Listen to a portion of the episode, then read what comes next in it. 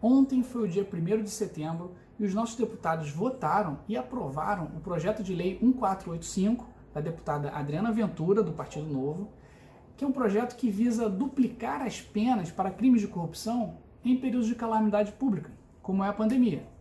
Então, essa foi uma vitória, um pequeno passo na direção certa, porque ainda precisa passar no Senado, mas é importante comemorarmos mesmo essas pequenas vitórias. Agora, mais importante ainda é aproveitar essa ótima oportunidade para identificar os deputados e deputadas que votam a favor do crime. Não podemos deixar passar essa oportunidade de desmascarar os hipócritas, os verdadeiros inimigos da nação, que estão lá no legislativo, se fingindo de bonzinhos. Foram 421 votos a favor do projeto e 64 contra. Agora, esses 64 precisam se explicar. E o mínimo que nós precisamos fazer como população é cobrar, é manifestar a nossa indignação. Eles vêm de apenas três partidos: PT, PSOL e PCdoB. Não acho que isso é uma surpresa para ninguém. O que aconteceu foi que as lideranças desses partidos recomendaram a votação contra o projeto. É claro, eles não vão votar a favor de um projeto que vai aumentar suas próprias penas caso sejam condenados. Mas o que acontece é o seguinte: aqui a gente precisa citar os nomes.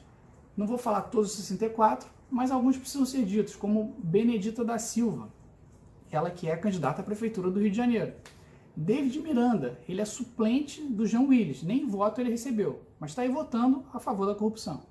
Gleisi Hoffmann, líder do PT. Jandira Fegali, Maria do Rosário, essas duas aí nunca falham em decepcionar, né? Luísa Erundina, ela que é vice na chapa do Guilherme Boulos para a candidatura à Prefeitura de, de São Paulo. Patros Ananias, do PT de Minas Gerais, Sâmia Bonfim, do PSOL, Zeca Dirceu, filho do José Dirceu, esse ficou famoso depois que chamou Paulo Guedes de Chuchuca.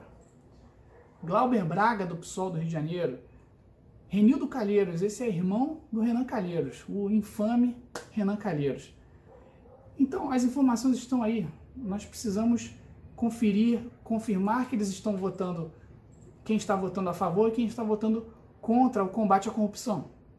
Então, como esse ano é um ano de eleição, para não fazer feio nas urnas, vamos seguir o nosso canal, vamos se manter informado e fazer o nosso voto valer.